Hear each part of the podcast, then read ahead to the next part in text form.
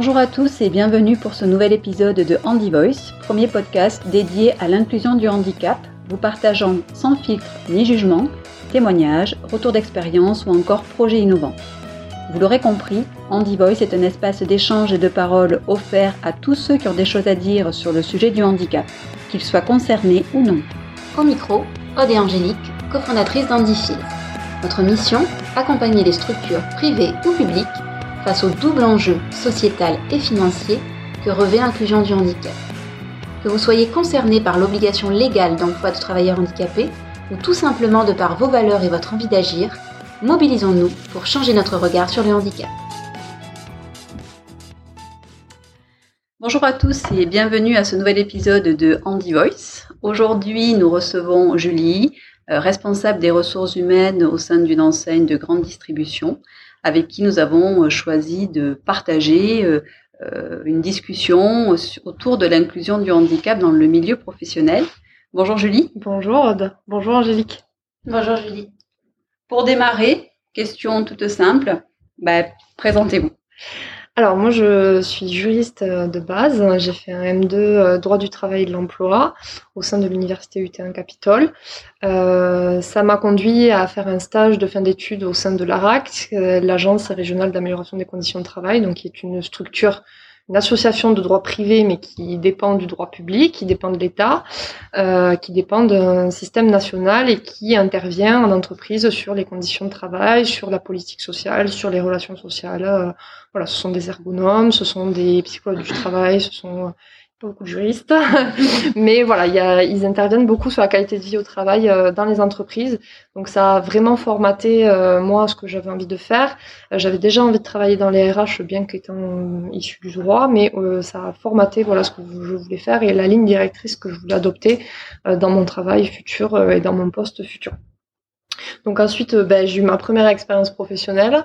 Euh, on le sait, hein, les premières expériences professionnelles, c'est pas forcément euh, conforme aux attentes qu'on a en sortant de l'école. Euh, donc j'ai été chargée de mobilité internationale au sein d'une entreprise de c'était du détachement en fait de, de salariés sur des clients à l'international, des clients de l'énergie, type Total, type voilà dans tous les pays du monde. Euh, c'était pas forcément un lieu où on pouvait parler de qualité de travail, puisque ce sont des salariés que l'on ne voit jamais, que l'on détache chez des clients et qui finalement sont assez autonomes dans leur travail. Donc c'était euh, des ressources humaines euh, très basiques, on va dire. Mm. Mais c'était bien parce que ça permet d'avoir des bases, ça permet de gérer, savoir gérer l'administration du personnel, ça permet aussi bah, de voir quelque chose de complètement différent, parce qu'on n'a pas du tout l'habitude de travailler dans ce type de d'environnement. Vous mettez en application là des bases très théoriques en oui. fait DRH. Oui, tout à fait. Tout à fait. Type contrat de travail, type euh, les bases de la paye, hein, euh, type voilà l'affiliation aux organismes sociaux, euh, voilà hmm, tout, tout, ça en fait. C'est vraiment très, c'est vraiment très particulier. Hein, c'est vraiment de la gestion d'expatriés, c'est hmm. du RH pur, hein, avec quelques petits extras type réservation de billets d'avion. voilà, c'est des petits extras, mais c'était vraiment du RH pur.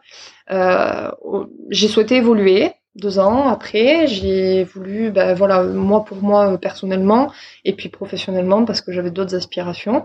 Euh, je me suis tournée vers de nouveau vers un milieu que je ne connaissais absolument pas, la grande distribution, euh, et je suis arrivée sur ce poste de responsable des ressources humaines en novembre 2019. D'accord. Je, reviens peut-être juste euh, quelques, quelques minutes sur l'ARACT, mhm. euh, parce que c'est effectivement une association nationale qui est représentée via, via l'ANACT, mais qui est assez peu connue vraiment sur le terrain. Oui. Pourquoi ce choix? C'est très particulier hein, de choisir d'aller faire son stage de fin d'études dans ce milieu. Donc pourquoi pourquoi ce choix d'orientation? Alors euh, principalement parce que le patron, l'ancien patron de l'ANACT était notre parrain de promotion, Hervé Lanousia, qui maintenant travaille à l'IGS. Euh, donc euh, voilà, c'était vraiment par rapport à ça et parce que ben, on avait beaucoup travaillé la thématique de notre année, de notre année de M2, c'était beaucoup ça, c'était beaucoup penser en fait en dehors de la boîte, ce qui est inhabituel pour des juristes puisque nous on est formaté sur une boîte. Mmh, ouais. et voilà, c'était inhabituel. Donc c'était vraiment penser en dehors de la boîte, qu'est-ce qu'il y a en dehors de la boîte, qu'est-ce qu'on peut faire d'autre, qu'est-ce que ça apporte d'autre, qu'est-ce que voilà, qu'est-ce qu'on peut mettre en place?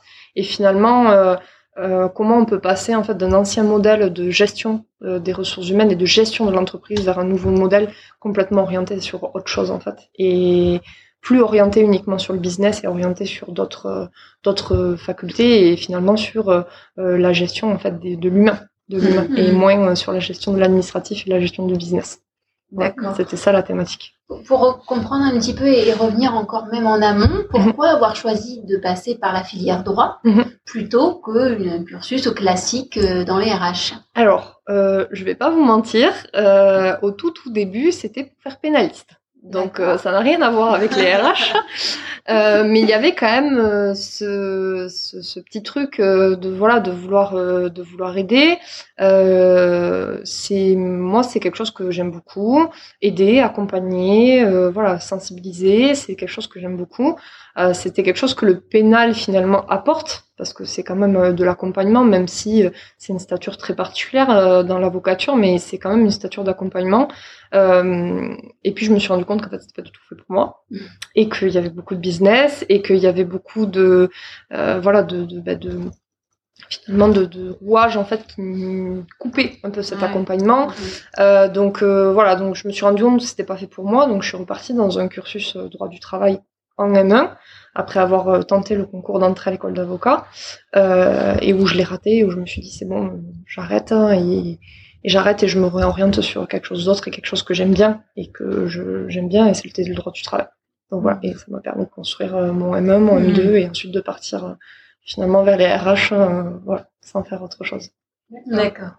Et le juriste, du coup, euh, je reviens sur l'ARAC parce que c'est quand même des choses, forcément une expérience.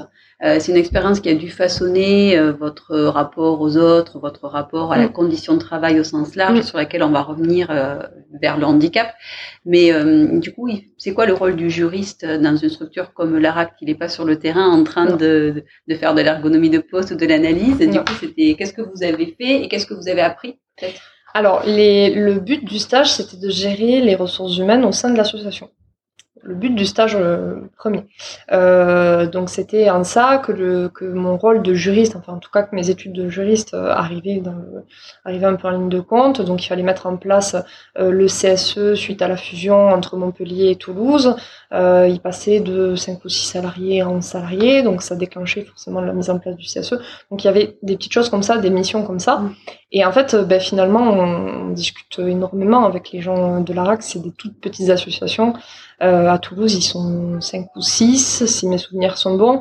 Euh, donc on, forcément, on vient discuter, forcément, on est appelé à être euh, sur des dossiers avec eux pour voir un petit peu de quoi il s'agit mm. et quel est leur rôle aussi au quotidien. Et puis eux nous en parlent voilà beaucoup. Euh, et en fait, ça sensibilise énormément parce que on se rend compte que, enfin moi je connaissais pas du tout avant et on se rend compte que il y a quand même une tierce personne à, laquelle peuvent faire appel les, entreprises pour les aider dans leurs relations sociales, dans euh, une crise, dans euh, voilà plein de choses en fait. Et moi j'avais trouvé ça génial parce qu'ils mettent en place plein de choses, ils mettent en place plein de, de dispositifs, de jeux, de voilà, mais ils accompagnent vraiment les entreprises et ils accompagnent les entreprises pas ni dans la ressource, dans les ressources humaines, ni dans le droit, en fait un petit peu tout mêlé. Mmh. Et en fait finalement dans la gestion en fait humaine d'une mmh. entreprise. Et ce côté-là de la gestion humaine d'une entreprise, euh, pour moi, ça a été évident qu'en fait, euh, ben, c'était quelque chose que devait mêler même juriste, euh, manager des ressources humaines et puis euh, euh, directeur d'une entreprise. En fait, euh, tout ça pouvait être mêlé en, entre plusieurs personnes sans forcément faire appel à quelqu'un d'extérieur. Mmh. Mmh. D'accord. Ok. Revenons donc à ce poste de responsable RH que vous occupez donc depuis un peu plus d'un an aujourd'hui. C'est ça. Euh, combien de salariés vous avez aujourd'hui Alors aujourd'hui, on en a 150 fixes, entre 150 et 160. Euh, on est monté là à 190 avec l'été. D'accord. Ça fait une belle population. Ça fait une belle population, oui. en effet. Alors, ce premier poste de RRH, ça donne quoi? Est-ce que c'était vraiment. Euh, est-ce que c'est est -ce c'est là que vous vous éclatez? Est-ce que vous retrouvez ce spectre euh, large d'action? Alors, j'ai retrouvé le spectre large d'action parce que euh, j'ai la chance d'avoir une direction euh, qui est très ouverte à ça. Euh, l'ensemble du magasin et l'ensemble de l'encadrement est relativement jeune, donc ils sont ouverts à ces problématiques-là, ils sont ouverts à ces idées-là. Euh, donc j'ai pas eu trop de problèmes avec ça. Euh, maintenant, euh, on a eu ben, toute l'épidémie que l'on connaît.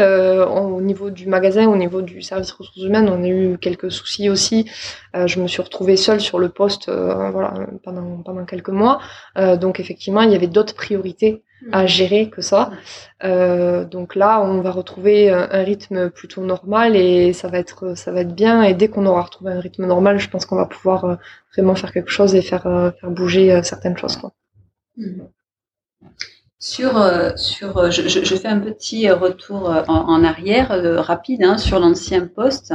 donc du coup, vous n'avez vraiment pas eu à, à, à, traiter des sujets qui pouvaient être en lien avec la qualité de vie au travail, on va dire au sens large, et avec le handicap euh, plus en particulier, où il y a eu quand même déjà des situations. Euh... J'ai essayé. Euh, j'ai essayé. J'ai essayé. On a participé à la semaine de la qualité de vie au travail l'année dernière en 2019. alors très rapidement, on avait monté des groupes de travail pour savoir qu'est-ce que c'était la qualité de vie au travail. Tout c'était plus euh, une remontée d'infos vers la direction. Euh, maintenant, euh, je pense que ça dépend de la sensibilité aussi d'une direction. Hein. Clairement, il faut pas mm. se le cacher. notre direction était pas forcément orientée là-dessus, même pas du tout orientée là-dessus. Ils avaient fait un choix, donc c'est vrai que ces problématiques-là, on pouvait pas trop les évoquer. C'était pas, non pas que c'était tabou, mais c'était pas du tout au, bout du jour. Mm. Et on en parlera peut-être tout à l'heure, mais euh, effectivement, euh, le, handicap n'était pas forcément euh, n'était pas forcément la priorité et n'était pas forcément un sujet auquel on s'intéressait de prime abord, quoi. Et, je crois que vous faisiez du recrutement, du recrutement quand même sur ce poste-là ou vraiment que de non, il n'y avait pas de, la gestion. Oui, oui, D'accord. Du coup, vous n'avez pas eu à recevoir des CV ou un entretien aborder la thématique du handicap. C'était vraiment des salariés déjà. C'était trois postes, ouais, c'était trois postes différents. Il y avait un, poste, euh, enfin, il y avait un département recrutement, il y avait un département euh, gestion euh, ingénierie d'affaires, donc tout ce qui est démarchage des clients, gestion des clients, gestion des consultants ensuite qui sont envoyés, et vraiment le département administration du personnel, administration des ventes, où vraiment c'était la gestion du contrat en lui-même et puis ensuite bah, de la facturation aux clients. Hmm. Voilà. C'était vraiment très Très, segmenté. Très, segmenté et pas forcément, euh, on faisait pas du tout de recrutement. D'accord, ouais. Au sein de votre entreprise actuelle, mhm. là, donc, euh, quelle place a l'inclusion du handicap? Est-ce que c'est, et la QVT d'ailleurs au mhm. sens large, est-ce que c'est un sujet que vous, vous avez apporté et que aujourd'hui vous, vous portez seul? Est-ce que c'est, ça fait partie des valeurs de la direction? Comment est arrivé le, travail autour de ce sujet? Alors, sans le nommer, sans nommer euh, qualité de vie au travail, parce que finalement, euh, c'est un peu un terme fourre-tout où on met beaucoup, beaucoup de choses mmh. Et où on, des fois on met des mauvaises choses dedans. Euh, sans le nommer, on est, la direction et moi, on est assez d'accord sur ce point. c'est qu'aujourd'hui, l'entreprise faisait déjà de la qualité au travail par certains aspects. Euh, c'est euh, c'est voilà il y a, y a, des petites choses en fait qui font déjà la qualité de vie au travail d'une entreprise.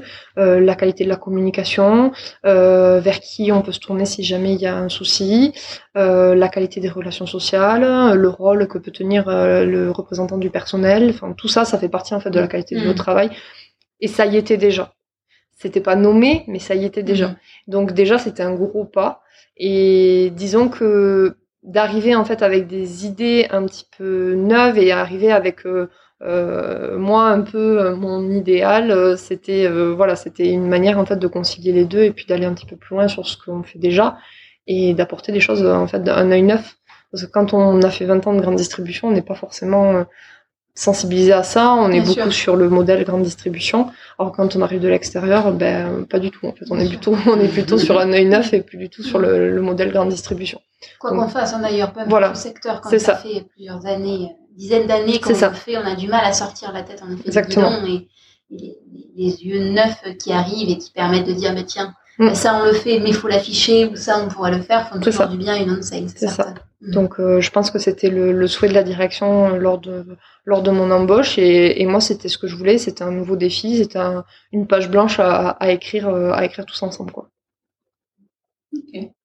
On, entend souvent parler, à juste titre ou pas, euh, en vous écoutant, on se dit que c'est pas à juste titre, mais que le secteur de la grande distribution, c'est un secteur qui est compliqué, avec une grosse pénibilité du travail et où forcément les, les notions de qualité de vie au travail, d'inclusion du handicap sont souvent euh, complexes, voire impossibles.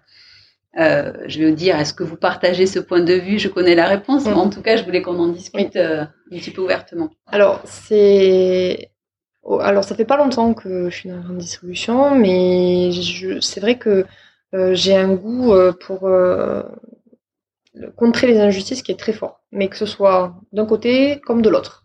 Mmh. donc aujourd'hui, c'est vrai que la grande distribution est un secteur compliqué parce que c'est un métier qui demande énormément d'investissement, qui demande énormément de travail physique, parce que ben, euh, mettre en rayon euh, ou euh, servir du client toute la journée, bah, c'est pas facile. C'est pas si on n'est pas habitué, c'est pas facile. Moi, j'ai été mettre en rayon pendant le Covid. je vous promets que si vous, avez jamais fait ça, ben, vous arrivez, vous êtes complètement perdu. Mmh. vraiment, c'est vraiment si on sait pas le faire. C'est un métier. Voilà, c'est un métier. C'est un métier comme les autres. donc aujourd'hui, effectivement, c'est compliqué. Euh, mais je pense que ça l'est compliqué et on le, les, enseignes en fait et les directions d'enseignes le rendent compliqué aussi euh, ben, par leur gestion de, de, la grande distribution en fait et par leurs idées en fait de grande distribution. Euh, alors je suis quelqu'un de très idéaliste, mais je suis voilà je lutte aussi contre les injustices et c'est pas parce que dans un secteur comme la grande distribution qui est réputé difficile on, on, c'est pas parce que c'est difficile qu'on peut rien y faire en fait. Mm. Et on pourra peut-être faire quelque chose, peut-être pas à aussi grande échelle que dans une autre entreprise où euh, ça serait plus facile, mais on, on peut faire quelque chose. Mm. Et, et aujourd'hui, je suis convaincue de ça et on fera petit pas par petit pas et en fonction de ce qu'on peut faire. Mais, euh, mais déjà le faire et prendre la démarche, déjà c'est déjà un grand pas. Euh, c'est déjà un grand pas pour moi. Bien sûr, le, le, faire et puis refuser cette fatalité aussi. Oui. Je pense que c'est vraiment important, comme vous dites il y a beaucoup de personnes qui vont vraiment se, réfugier derrière. Oui, mm. mais bon, c'est très difficile, on ne peut pas, c'est comme ça, on ne mm. peut pas faire autrement. Ça. Refuser cette fatalité et dire, bah si, on peut faire à notre échelle, et mm. en effet, on, ça prendra le temps que ça prendra, mais on fera. C'est déjà en effet très important. Oui, c'est ça. Et puis euh, c'est aussi euh, poser des questions, c'est aussi faire bouger les lignes, c'est aussi, euh, bah, en fait, ça fait grandir une entreprise. Euh, aujourd'hui, euh, euh, l'entreprise, ça fait 20 ans qu'elle est là où, à son emplacement actuel. ça fait 20 ans qu'elle est sur voilà le, ce modèle-là. Aujourd'hui, ils ont changé de direction. c'est une direction un peu plus jeune, donc c'est le moment de faire bouger les lignes. C'est le moment de voilà de mettre un petit peu un coup de pied dans la fourmilière et puis de de, de se renouveler et puis pourquoi pas d'attirer aussi de nouveaux publics parce que faut pas non plus se leurrer. Euh, euh, les candidats euh, qu'on reçoit, ils sont aussi attirés par la qualité de l'entreprise. Et aujourd'hui déjà que la grande distribution souffre du recrutement et du manque de, de candidatures parce que c'est pas forcément un métier où on vient par conviction. Mm. Euh, si en plus c'est une entreprise qui est sur le vieux modèle de management, qui est sur de vieux modèles euh, de, de, de business, etc., ben c'est, compliqué. C'est compliqué. Et ça, ça fait partie euh, de, de, du gros cheval de bataille, oui, de, de montrer qu'on fait autre chose, en fait, et que euh, les ressources humaines ne sont pas là uniquement pour faire de la paye ou faire des, mm. des sanctions ou voilà, pour donner des, de l'accident Voilà, exactement on est là aussi pour faire autre chose et, c'est à ça qu'on sert aussi au niveau de la direction. Et on, sert à faire un peu ce lien, euh, ce lien un peu hybride en fait entre les salariés et la direction. Et le, bouche à oreille en plus va très vite, me semble-t-il, dans ce secteur-là. Euh, voilà, on sait hein, quand la direction est assez engagée mm. ou ne l'est pas du tout, et, souvent certaines enseignes, hein, je pense qu'on en a tous en tête, souffrent souvent de cette difficulté pour le, le salarié à se projeter dans un établissement où il n'adhère pas euh, aux valeurs et où on a un encadrement qui n'est pas forcément existant. C'est ça. Et puis les, enseignes de grande distribution, euh, souvent dépendent d'enseignes nationales. Mm. Euh, l'enseigne nationale, on, sait qu'elle est là, on sait qu'elle existe, mais on n'a pas forcément la, connaissance de ce qu'elle met en avant et de ses valeurs. Et en fait, c'est une connaissance globale de, de ce qu'elle est et de ce qu'elle promeut mais on ne sait pas forcément euh, voilà ce que, ce que sont ces valeurs. En tout cas, on a, je pense que les salariés ont du mal à le rapprocher de leur travail en fait quotidien. Mm.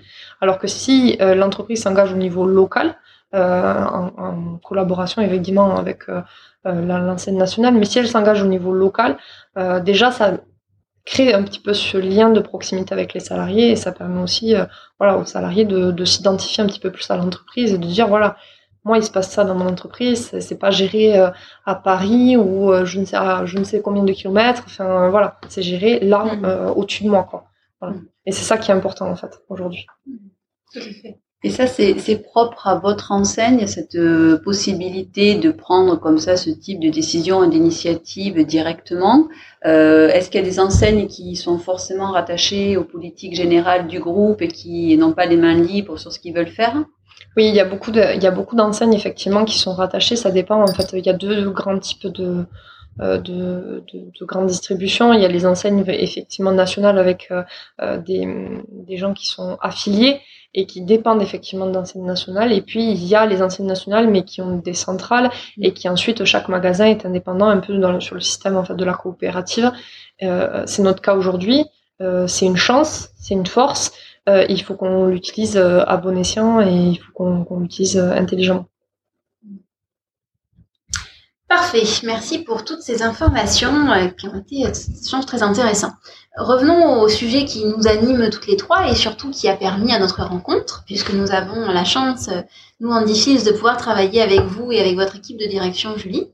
Est-ce que vous pouvez nous faire un petit point sur aujourd'hui l'obligation légale d'emploi de travailleurs handicapés, avant qu'on se rencontre, où est-ce que vous en étiez? Est-ce que vous saviez? Est-ce que vous aviez compris ce nouveau contexte légal qui a été porté par la, loi liberté de mhm. choisir son avenir professionnel? C'est très long mhm. à dire.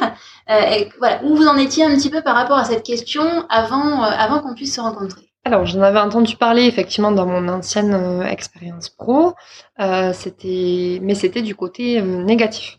C'était du côté où euh, il nous fallait absolument un quota euh, pour ne pas payer la, contribution euh, à la GFIP. donc c'était vraiment recruter quelqu'un pour recruter quelqu'un. Mmh. Moi je l'avais en tout cas perçu comme ça, même si la personne était très compétente et qu'il n'y avait pas de souci et que voilà, elle était très bien intégrée à l'entreprise.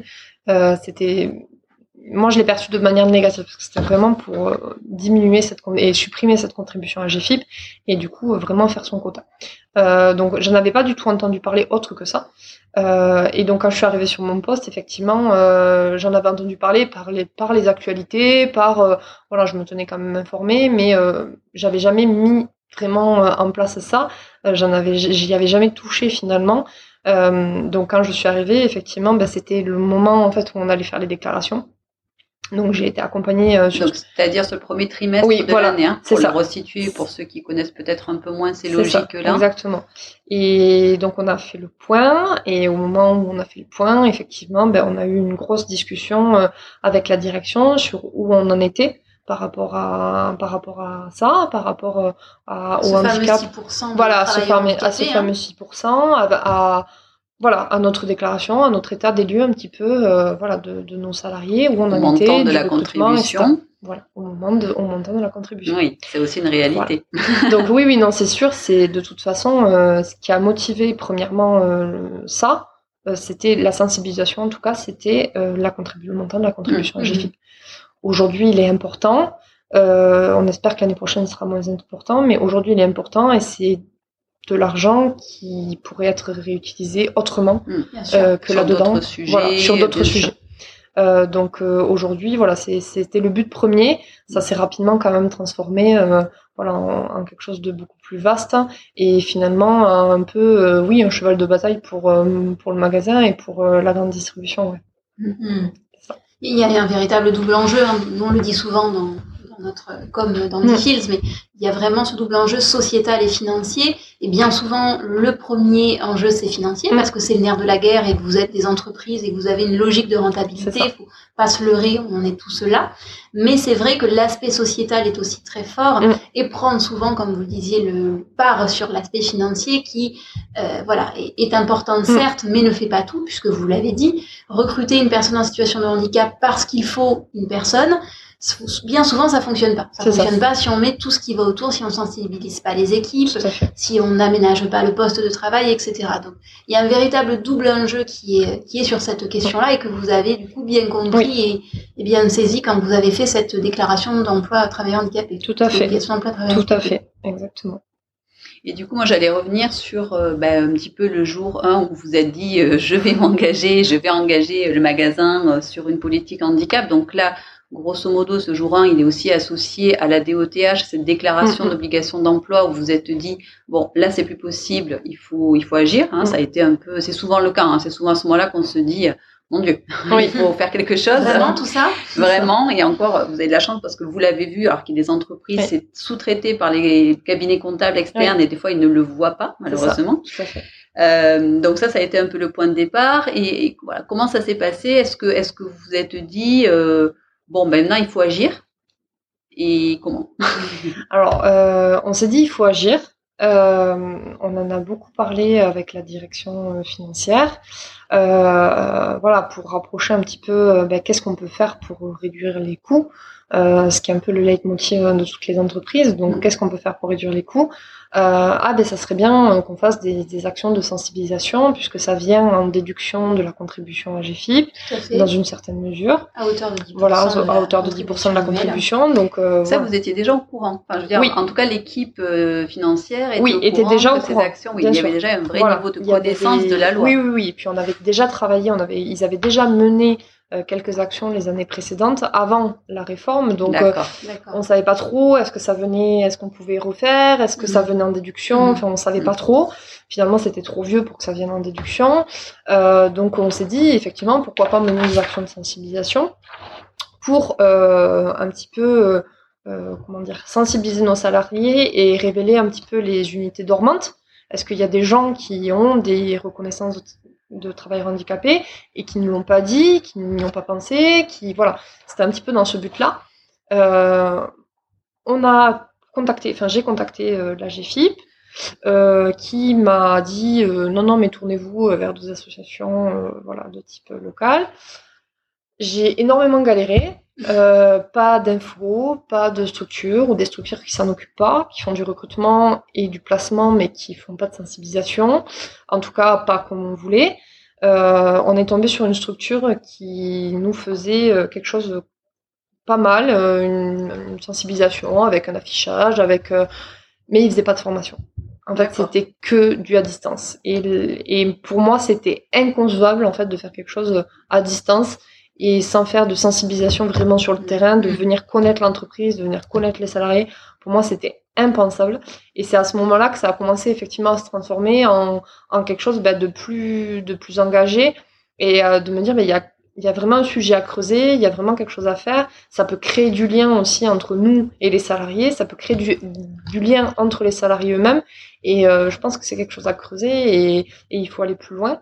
Et euh, tout à fait par hasard, euh, un jour sur LinkedIn, euh, je suis contactée par, euh, par Rod ou Angélique, je sais plus, mais voilà, je, sais- Aude, je crois. je, je crois que c'est Aude.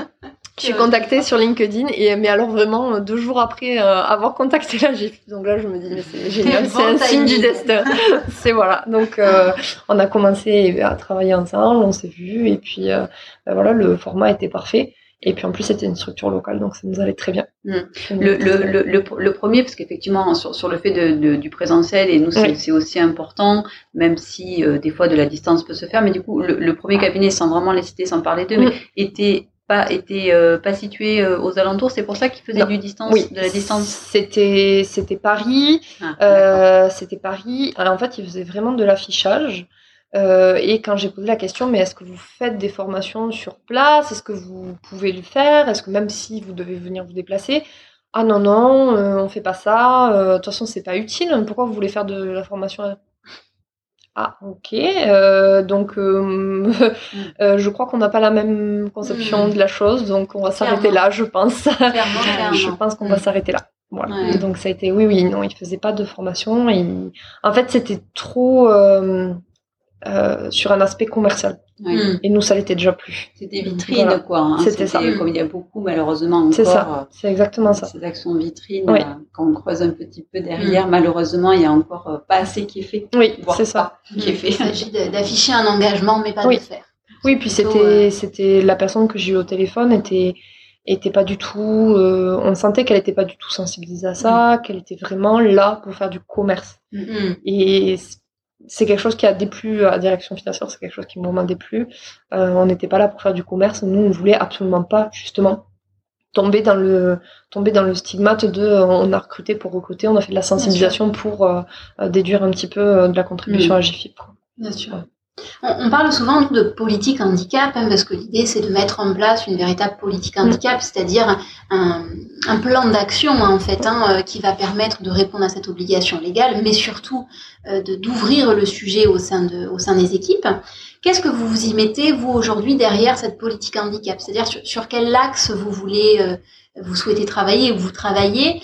Est-ce que l'idée c'est de travailler en interne et en externe Aujourd'hui, où en êtes-vous par rapport à cette notion de politique handicap Alors aujourd'hui, on est beaucoup sur l'externe parce que effectivement, on n'est pas encore, à mon sens, assez sensibilisé, assez formé. On n'a pas assez de connaissances, donc on va beaucoup s'appuyer sur l'externe pour pouvoir euh, driver un petit peu euh, cette politique handicap et pour pouvoir mettre euh, quelques jalons en fait sur le début du chemin. Mmh. ensuite, une fois qu'on aura posé ces jalons-là, euh, peut-être qu'on pourra faire de l'interne. Mais pour l'instant, on n'est on n'est pas suffisamment formé et c'est tout nouveau en fait, et, tant sur le magasin que sur la grande distribution. Donc autant euh, autant se faire aider euh, et autant poser les jalons déjà de, mm-hmm. de, de, connaissances mm-hmm. qui viennent de l'extérieur pour ensuite commencer à avancer. Mais là, vraiment, pour l'instant, euh, non, ce que je mets dans le terme politique handicap, euh, c'est vraiment ce qu'on commence à mettre en place. Qu'est-ce qu'on, vers quoi on va? Euh, Qu'est-ce qu'on met en place pour sensibiliser, pour porter à la connaissance en fait des salariés euh, ce qu'on fait au mmh. niveau du handicap? Et pour l'instant, en tout cas, pour cette année 2020, c'est ça. En mmh. fait. Mmh. Quels sont les moyens que vous allez voilà. déployer? Ou confier à un tiers, hein, c'est l'idée d'externe, c'est vraiment de, partir sur un tiers. Et, ça, ça vous est apparu en disant, ben non, aujourd'hui, c'est pas, c'est pas notre métier. On n'a pas forcément les ressources suffisantes et les compétences suffisantes pour travailler le sujet. C'est ça. C'est ça, exactement. Et mm. puis le fil directeur, c'était, en fait, finalement, c'était qu'est-ce que le handicap, en fait? Mm. Qu'est-ce que le handicap euh, Et puis toutes les sous, les, tous les sous-développements qu'il y a derrière. Euh, qu'est-ce qu'on y met dedans euh, À quoi ça donne droit Comment on déclare mm. Qui est concerné Quel handicap est concerné Et tout ça, tout ça, en fait, finalement, on se rend compte que personne ne sait. personne ne sait. Même les personnes qui, qui ont cette reconnaissance, qui sont concernées, en fait, ne, ne savent pas. et nous, on n'est pas même à leur répondre. Et c'est vrai que des fois, on se sent impuissant. donc aujourd'hui, vraiment, la politique handicap au sein du magasin, c'est euh, comment on fait connaître le handicap, comment on le reconnaît, comment on le, on l'accompagne, et, euh, et comment en fait on sensibilise et comment on crée du lien finalement et comment on le banalise entre guillemets au sein du magasin et comment on en fait quelque chose de quelque chose de tout à fait voilà normal. Mm, mm, mm. Comment on vient donner du sens à cette obligation en, l'incluant dans la culture d'entreprise tout à fait, au sens général. Exactement. Donc là, pour, euh, pour, pour, pour, mettre un peu là de, de concret sur ce qu'on a mis en place jusqu'à maintenant en, lien avec ce, ce souhait. Hein. Donc là, on est parti. Alors, on est quand même parti sur de l'affichage parce que c'était euh, important de communiquer quand même l'engagement euh, du magasin euh, sur ce sujet. Mhm. D'accord. Il y en a d'autres, encore une fois, de sujets qui sont qui sont traités, mais celui-là en faisait partie. C'était important de l'aborder. Vous en avez parlé tout à l'heure. Il y avait beaucoup de choses qui étaient faites en fait en faveur du handicap, de la mm. QVT au sens, au sens large, pardon, mais peut-être pas assez euh, communiqué. Euh, donc c'était important d'y mettre des mots dessus. Oui. Et puis euh, une partie aussi formation des équipes qu'on a commencé à, à, mettre en place, justement pour pouvoir co-construire une représentation commune et que on va dire, les, grands acteurs, au sens très large du terme, euh, puissent euh, œuvrer chacun déjà à leur niveau, puissent euh, communiquer aussi auprès de leurs équipes de proximité pour peut-être aussi faire évoluer les représentations. Et tout ça, est-ce que ça a donné déjà des choses? Est-ce que ça a apporté en positif, en négatif? Qu'est-ce que les, premiers constants, on va dire? Alors, on est un on est confronté, je pense, comme tout le monde, comme toutes les entreprises, à, l'après-crise. Euh, la gestion, en plus, qui est arrivée pile au moment de la gestion de l'été, des congés. Euh, donc, effectivement, on a manqué un petit peu de timing et un petit peu de, temps pour mettre tout ça en place. Euh, donc, les, points positifs, c'est qu'on a pu mettre en place effectivement cette formation euh, des représentants du personnel comme euh, cadre secondaire, on va dire, dans cette politique handicap, euh, dans le fait qu'ils puissent relayer en fait ce point de vue qu'a la direction et que, mmh. que vous, vous nous apportez auprès des salariés. Aujourd'hui, dans cette formation-là, il y a aussi un point négatif, c'est qu'ils n'ont pas encore tout à fait pris conscience du rôle qu'ils ont. Euh, mais ça va au-delà du rôle euh, dans le handicap, c'est du rôle, le rôle d'élu. Hmm. Euh, ils ont encore du mal avec ce rôle d'élu, euh, puisque ben, le CSE c'est tout nouveau pour eux, euh, qu'il y avait un CE qui fonctionnait très bien à deux personnes. Donc effectivement, il n'y a, y a pas cette notion d'implication dans, dans ce rôle d'élu-là, même s'il n'y a pas de syndicat il n'y a pas encore ce rôle d'implication-là. Et, moi, je voudrais pousser pour qu'ils aient ce rôle d'implication-là auprès de nos salariés. Euh, et ça passe notamment effectivement par euh, l'implication dans le handicap. Je pense que c'est une première étape. Et si ça pouvait leur apporter cette connaissance-là, en tout cas cette conscience-là, qu'ils sont élus et représentants du mmh. personnel, ça mmh. serait bien. Ça, c'est un point positif, à la fois un point négatif, mais un gros point positif quand même qu'on est arrivé à mettre en place.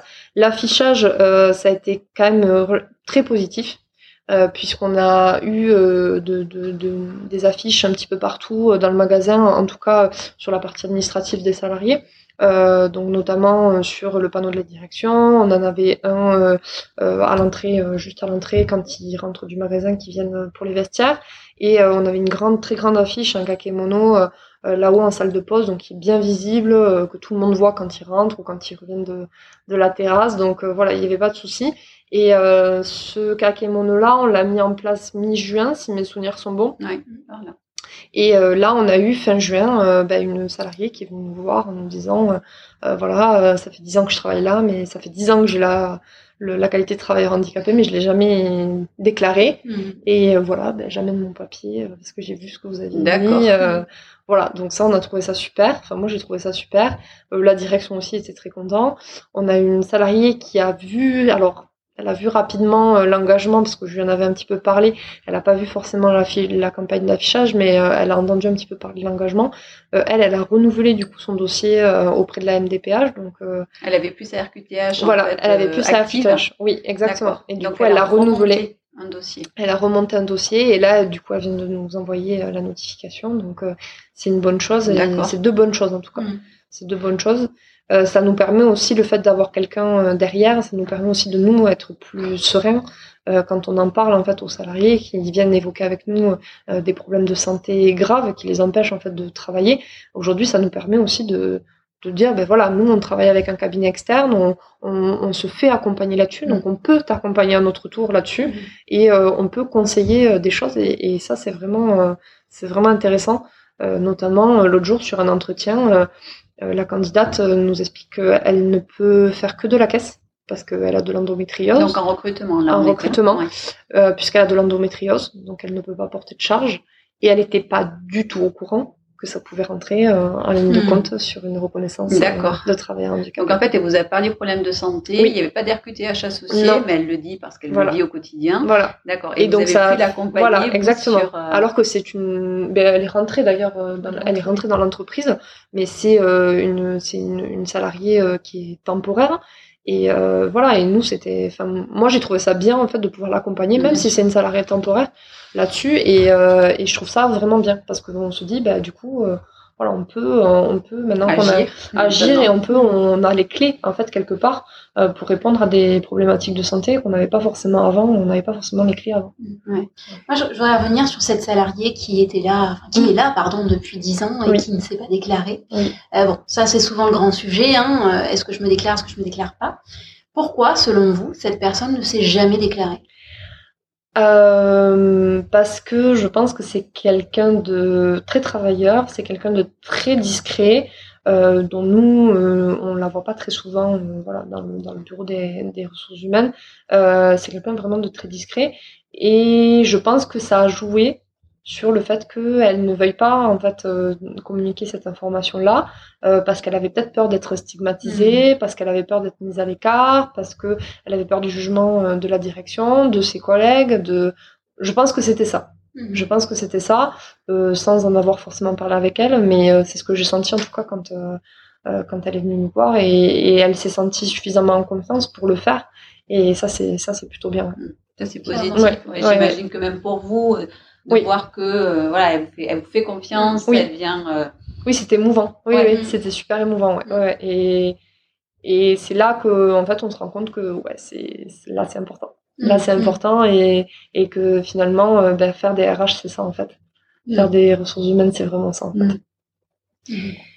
Je reviens sur l'affichage parce qu'il y a eu des donc a priori là de, de, de retours très positifs et tant mieux c'est que c'est que ça fonctionne. Est-ce que vous avez eu des remarques euh, ou des retours négatifs par rapport euh, à cet affichage et potentiellement à cet engagement?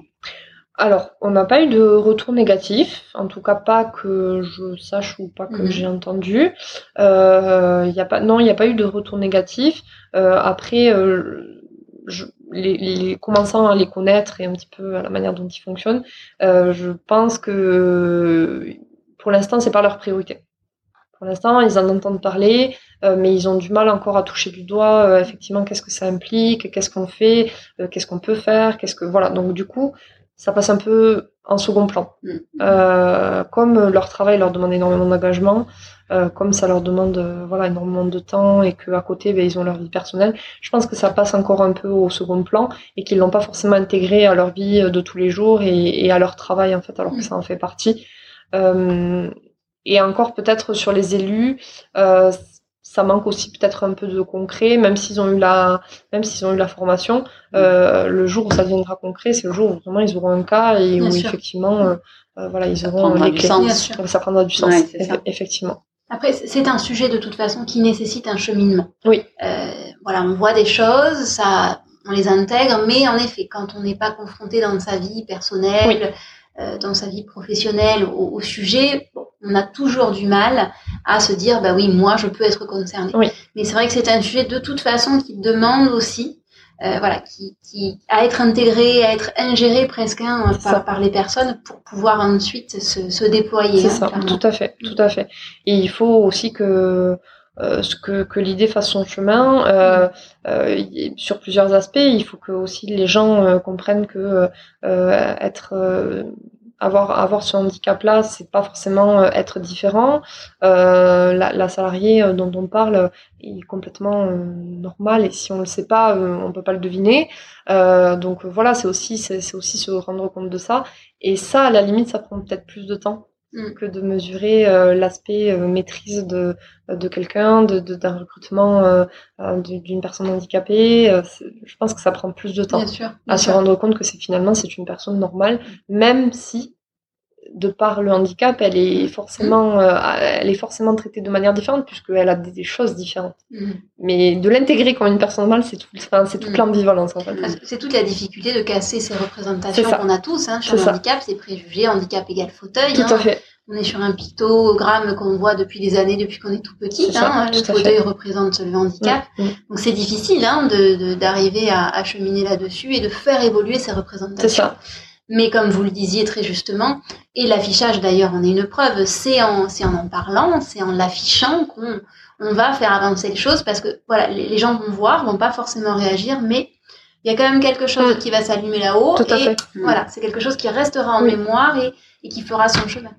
Tout à fait. Et puis le fait qu'on on soit là aussi en rôle de conseil, euh, qu'on leur dise, euh, voilà, est-ce que tu as pensé aussi à monter effectivement un Mm. dossier euh, euh, auprès de la MDPH, un dossier de reconnaissance de qualité de travail handicapé euh, ah non, t'es, j'y avais pas pensé, euh, mais tu crois que moi j'ai droit euh, euh, Oui, oui, oui, oui, ça rentre là-dedans. Et le fait, effectivement, de se rendre compte que c'est autre chose et de Mm. se dire, ben ouais, peut-être que moi aussi je suis concernée, peut-être que moi aussi, euh, voilà, j'y ai droit.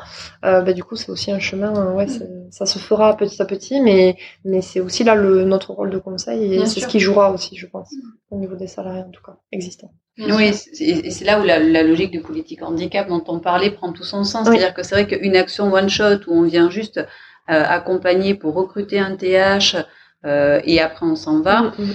Il y a, il y, a, il y a peu de chances que ça, que, que ça fonctionne sur du long terme parce qu'en plus, bah, les gens, euh, ils ont une vie au niveau de l'entreprise, les gens partent, reviennent, les RQTH sont euh, attribués un certain temps et il faut les renouveler et des fois on les renouvelle et on l'a pas, ou, fait. etc. Donc, et c'est vrai que si l'équipe euh, n'est pas formée sur le long cours et accompagnée sur le long cours pour finalement devenir autonome, bah, ça peut pas tenir la route très longtemps. C'est sûr, Mm. c'est sûr.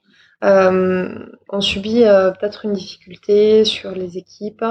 Euh, c'est comme on le disait tout à l'heure, c'est que euh, les salariés, sauf exception, hein, je, je me trompe sûrement, euh, mais les salariés souvent ne viennent pas par motivation et par, pas par vocation en grande distribution.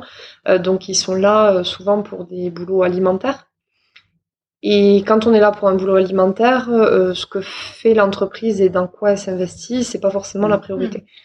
Euh, donc aujourd'hui, euh, cette politique handicap-là, elle a aussi pour but de nous donner une identité propre, euh, de nous donner des valeurs propres auxquelles les gens pourront adhérer et où les gens finalement, même s'ils viennent pas par vocation du métier, parce que le métier est compliqué, ils restent parce que l'entreprise a des valeurs et parce que l'entreprise les fédère autour de ces valeurs-là.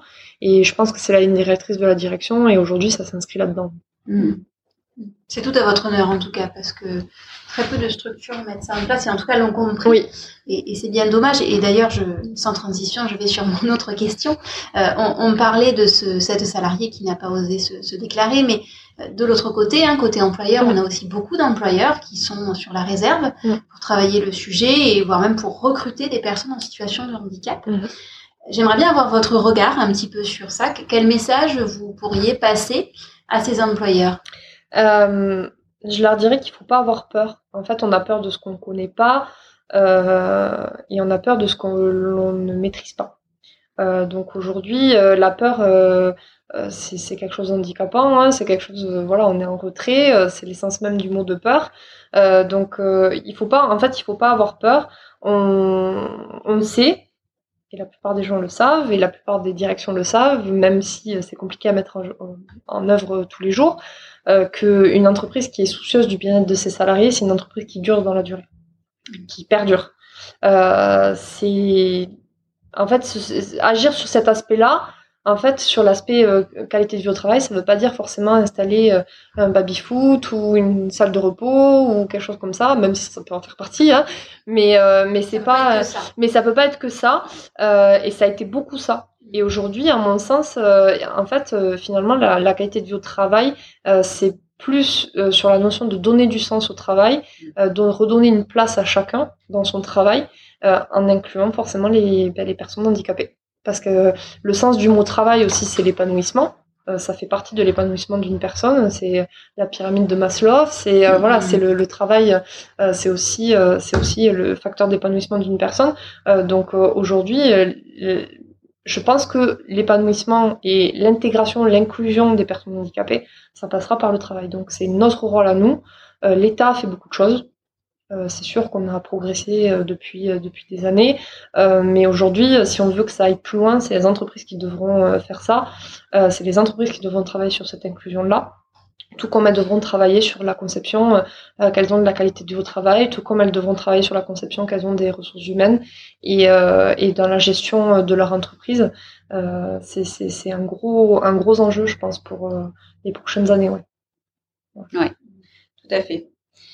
C'est pas simple, hein, cette notion de, de, de responsabilité qui, qui, qui, est donnée aux entreprises. C'est vrai qu'aujourd'hui, les entreprises sont de plus en plus responsables de mm. beaucoup de choses, de la formation de leurs salariés, de l'inclusion du handicap. Donc c'est vrai que on peut aussi euh, comprendre que, euh, que, que certaines soient, alors je sais pas si c'est effrayé ou en tout cas subissent. Mm. Ouais, Peut-être ça, hein, cette logique de, de, de subir, d'être dépassé et du coup euh, de pas savoir non plus par euh, trop quel bout prendre les, les choses. Oui.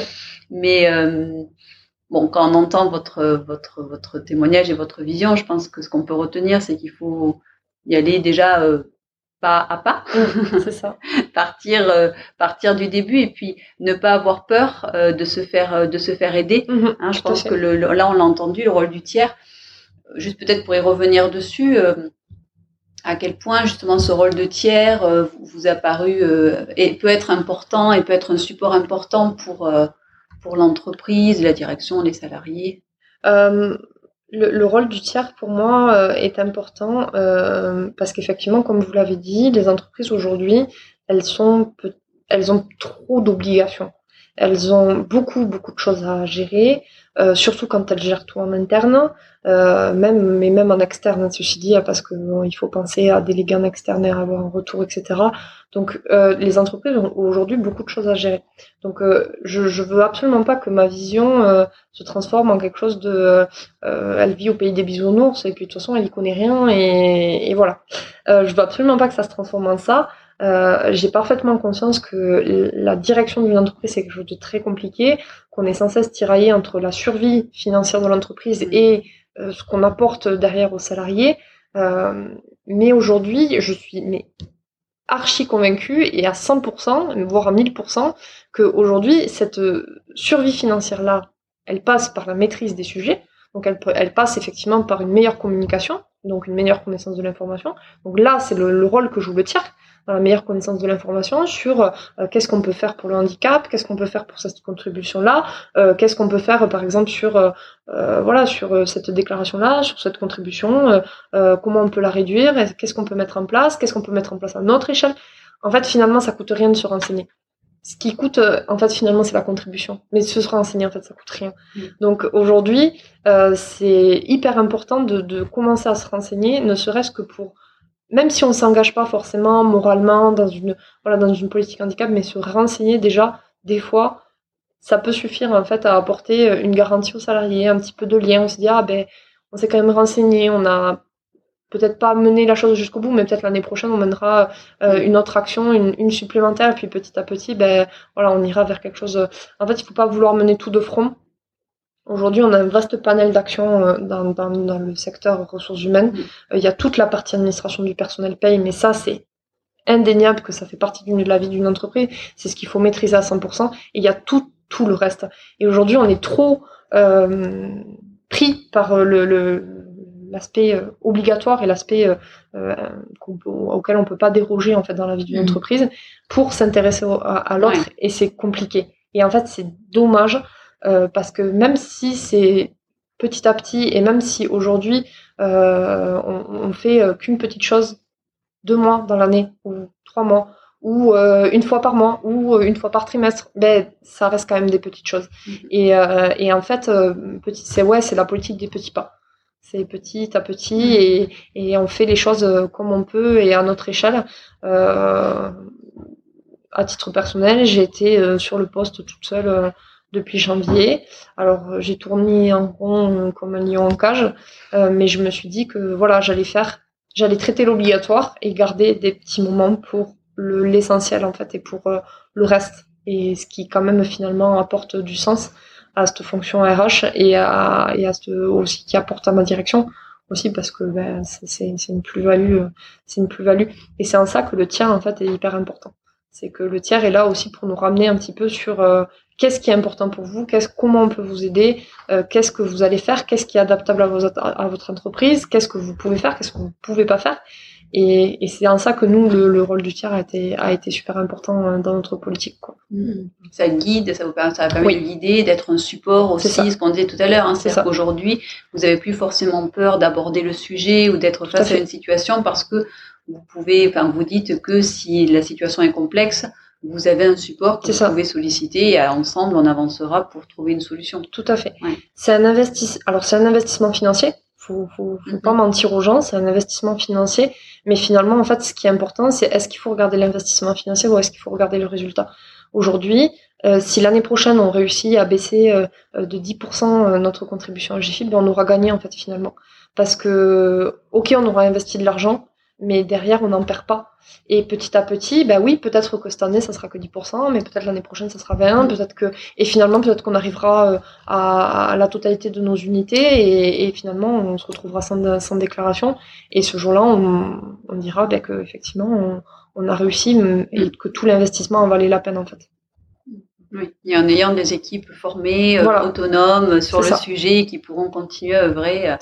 Même une fois les 6% atteints et même une fois l'accompagnement euh, du tiers justement mm. terminé. C'est quand même l'objectif. C'est ça. C'est un investissement financier, mais c'est aussi un investissement humain, euh, puisque bah, aujourd'hui, euh, voilà, on en a on a, on en a parlé un petit peu. Il faut qu'on démocratise cette notion de handicap. Euh, il faut qu'on arrive à, à, à, le rendre banal, j'ai envie de dire quelque chose de tout à fait normal, voilà, de tout, de tout à fait classique, et euh, que on, on, arrive à, même si je grossis un petit peu le trait, mais qu'on arrive à plus se dire sur un recrutement, ah, euh, euh cette personne-là, euh, elle souffre de tel problème de santé, euh, elle a, elle nous a signalé ou elle nous a pas signalé d'ailleurs la reconnaissance de travailleurs handicapés, mais qu'est-ce que ça implique pour nous? Bon maintenant on n'y va pas parce que finalement c'est trop compliqué à gérer, on va pas y arriver. nous, il nous faut de la rentabilité, il nous faut du rythme. Oui, mais si on avance comme ça, ben, finalement on met à l'écart tout un pan de la société et on revient à l'injustice du, de la première partie. Oui, tout à fait. Puis enfin, pour rebondir juste là-dessus, c'est vrai que c'est logique hein, aussi hein, de rentabilité, de productivité, euh, de rythme un petit peu effréné, absolu en flux tendu. Euh, bah, il ne faut pas oublier que cette QVT, à un moment donné, est aussi liée au handicap. C'est-à-dire qu'à un moment donné, les conditions euh, euh, les conditions de travail au sens large vont aussi favoriser euh, le bien-être des salariés et peut-être éviter soit l'apparition de certains troubles ou de difficultés de santé, soit l'aggravation pour des salariés qui auraient déjà des problèmes de santé sans forcément qu'il y ait de handicap déclaré ou associé. Mais forcément, ça peut venir le renforcer. Donc, tout ça, c'est un cercle vertueux, qui doit devenir un cercle vertueux. Oui, tout à fait. Exactement. Ben aujourd'hui, oui, effectivement, et à l'inverse, on a un cercle vicieux, c'est-à-dire que euh, on n'en parle pas assez, du coup, c'est stigmatisé, mais plus c'est stigmatisé, moins on en parle. Euh, donc, c'est aujourd'hui, c'est un cercle vicieux qu'il faut briser euh, et qu'il faut en parler, il faut le rendre normal euh, et il faut en fait, effectivement, comme on disait au début, euh, euh, le, le, finalement dire que ça n'arrive pas à, aux, autres, et que nous aussi on peut être on peut en être victime et que euh, c'est pas parce qu'on en est victime qu'on va être mis à l'écart de la société et que on va être stigmatisé et que finalement il y a des il y a des entre... il y a des entreprises qui gèrent très bien et finalement l'objectif c'est de la rendre plus tolérante et, plus et plus accompagnante en fait euh, qu'elle ne l'est aujourd'hui. Mmh. Justement, on a beaucoup parlé de l'inclusion professionnelle du handicap. Mmh. Si on prend le, le sujet d'un point de vue un petit peu plus macro, avec l'inclusion du handicap dans la société, mmh. Euh, quel est votre regard là-dessus? Qu'est-ce que, est-ce que vous avez des idées de, d'efforts que la société pourrait faire pour euh, permettre cette inclusion du handicap? Alors, euh, Ma mère vous en parlerait beaucoup mieux que moi. euh, On la mettra peut-être pour un prochain numéro. Oui, elle, elle, euh, elle, travaille énormément euh, avec les personnes handicapées, donc euh, elle, elle, a beaucoup, beaucoup d'idées, mais vraiment beaucoup. moi, je me suis pas forcément posé la question. Il y a des choses à faire.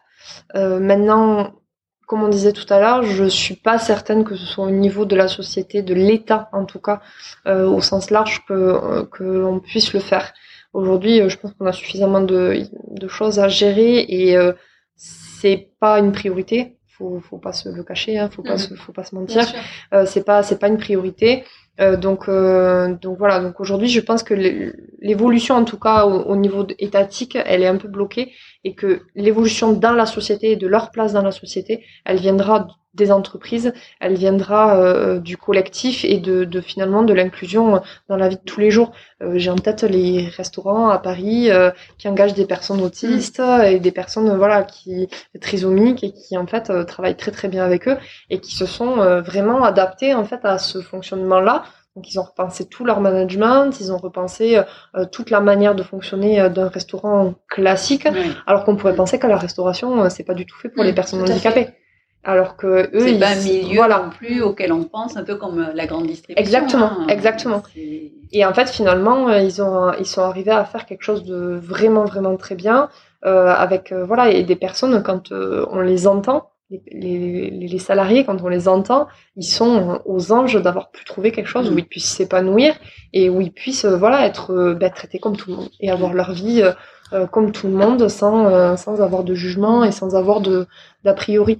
Et, euh, et ça, ça, ça serait vraiment, ça, ça serait vraiment génial d'arriver à le faire dans toutes, dans toutes les franges de la société, au moins tous les secteurs d'activité où c'est possible. Ça, ça serait vraiment génial. Ouais. La, responsabilité individuelle et, collective du sujet, je pense, c'est très importante. Mais vous avez surtout dit une phrase là qui est pour moi primordiale, c'est ces restaurants se sont adaptés à eux. Oui. Et aujourd'hui, on est vraiment dans le schéma inverse. Ce sont mm. les personnes en situation de handicap qui doivent s'adapter au monde dans lequel elles vivent, en ayant des logiciels spécifiques, en ayant des, des, des compensations de leur handicap. Mm, mm. Et c'est vrai que si on prenait, euh, ne serait-ce que sous l'angle d'une entreprise ou, ou, autre, le, le, le, problème sous un autre, euh, un autre angle, sur c'est à nous de nous adapter à ces personnes-là. Ah oui, déjà, je pense qu'on voit les choses de façon complètement différente. Ah oui, oui, oui, oui je, j'en suis, j'en suis convaincue.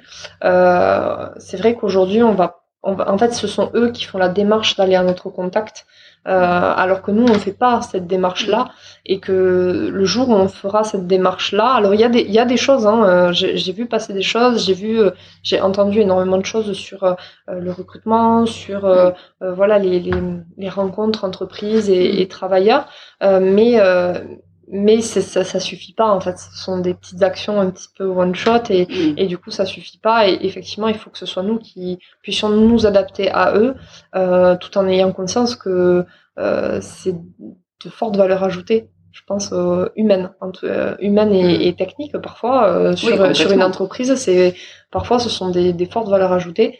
Et, euh, et voilà. Et c'est ça, c'est de ça qu'on c'est mm. de ça qu'il faut prendre conscience en fait.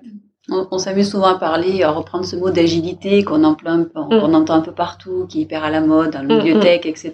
Mais c'est tout à fait ça, c'est-à-dire que là on est, euh, on essaye de faire, euh, enfin inclure les personnes handicapées dans une dans une société, c'est vraiment remettre, être agile dans tous ses process, dans tout son fonctionnement, dans toute son organisation. Euh, c'est pas euh, juste être agile sur un cycle là de production, mm. faire des, des, réunions le matin en spring, etc. Ça c'est super, mais mm, mm. non, il faut être beaucoup plus beaucoup plus large. Et, et c'est là où cette notion doit vraiment s'appliquer aux ressources humaines, être en capacité de, de lire un CV autrement, être en capacité de penser un, un processus d'intégration autrement. Tout à fait. Euh, voilà, c'est euh, c'est en tout cas être en capacité d'adapter chaque process euh, à la personne qu'on rencontre, qu'elle soit en situation de handicap ou pas. Oui, tout à fait, tout à fait. Et la formation euh, euh, de, de, nos équipes, en tout cas des managers, et puis ensuite de la redescente de l'information vers les salariés, ça servira à ça aussi. ça sert aussi à faire bouger les lignes et ça sert aussi effectivement à à repenser un petit peu euh, les schémas euh, habituels et traditionnels qu'ils ont euh, de management parce que manager une personne normale entre guillemets alors c'est pas facile en général mais manager quelqu'un qui a une différence et qui a une différence et qui en plus on le sait on la voit ou on la voit pas mais on la connaît parce que du coup voilà on, il est inclus dans l'entreprise c'est ça peut être compliqué. Donc euh, en parallèle, euh, c'est sûr qu'il faudra former nos managers, alors autant au handicap, mais au management aussi au sens large, euh, puisqu'on a des, des, jeunes managers, donc ça, ça, fera partie. En fait, la politique handicap, elle s'inclut euh, dans, dans, dans, une politique plus vaste, en fait, qui est de, de vraiment de formation et de montée en compétence euh, de nos équipes, de nos encadrants, sur, sur voilà, un management qui soit beaucoup plus tourné vers le, vers le partage et vers l'accompagnement en fait. Vers l'humain, vers l'individu en tout cas, sans, sans rentrer voilà, vers l'individu, d'être en capacité à chaque fois de, de comprendre la situation, de s'adapter potentiellement, de sortir un peu du process. C'est ça. De faire un petit pas sur le côté et de se dire, ah bon. C'est ça, c'est exactement ça. C'est exactement ça. Donc euh, une fois que la direction, euh, euh, voilà, on aura vraiment mis en place tout ça et on aura vraiment pris conscience de tout ça, que les élus auront conscience de leur rôle, ils auront conscience de leur relais auprès des salariés, on pourra engranger l'étape des managers une fois que voilà, on les aura formés à, manager. mais ça va se faire petit à petit, mais ça va se faire. ça va se faire, mais c'est voilà, c'est de toute façon, ça va prendre, ça va prendre plusieurs mois. Et il faut que les employeurs ils aient, conscience de ça aussi. Euh, c'est que ça prend, quand on décide de s'y engager, en fait, ça prend plusieurs mois. Euh, c'est pas euh, sur euh, un ou deux mois, c'est pas sur un an. de toute façon, la contribution à GFIP, elle revient tous les ans. Donc, si on fait des efforts sur un an, l'année prochaine, bah, c'est râpé. Mm. Donc voilà, il vaut mieux, il vaut mieux s'y engager sur le long terme.